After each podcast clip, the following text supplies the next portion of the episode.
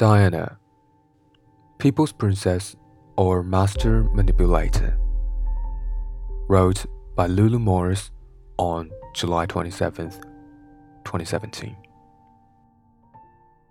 As we approach the 20th anniversary of the People's Princess' death, we remain unsure of her character, her life, and the chaos that surrounded it. A mythical, glamorous scandal that we love to hear and retell. One of cheating, suicides, mental illness, Pimms, pimps, and Queen Elizabeth II covered in every magazine, the subject of countless books, specials every year on major television channels, the focus of movies and documentaries, including National Geographic's Remembering Diana, a life in photographs, and a Broadway musical in the works. Diana's life has been told and retold a million times.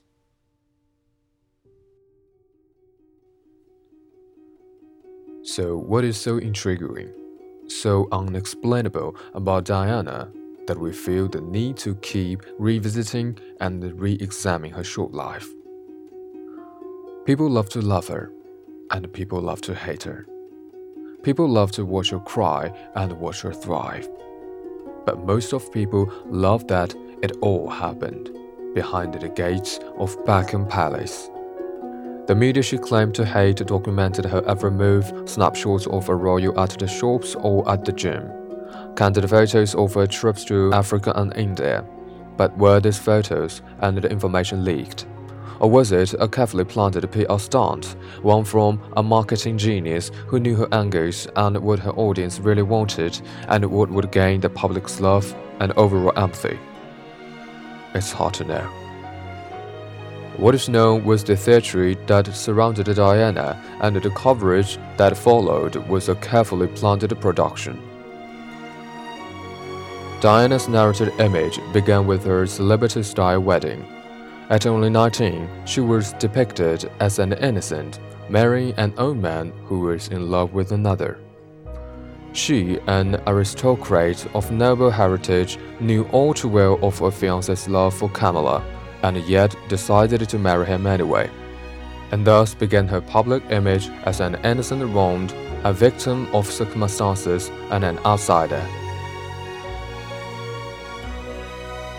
Headlines read Diana driven to five suicide bids by uncaring Charles from the Sunday Times in 1992 told of sensationalist story of Diana being victimized by not only her husband Prince Charles, but the royal family at large. These bombshell headlines were shocking at the time as the royal family could exert power over the British press at any time, which meant only one thing a member of the British royal family was committing a form of treason.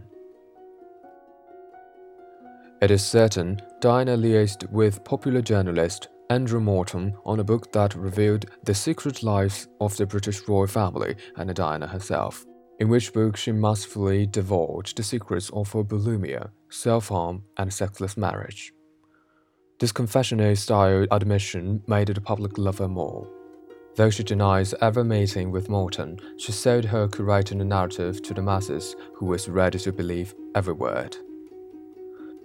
That narrative extended from the day of her wedding unto present day.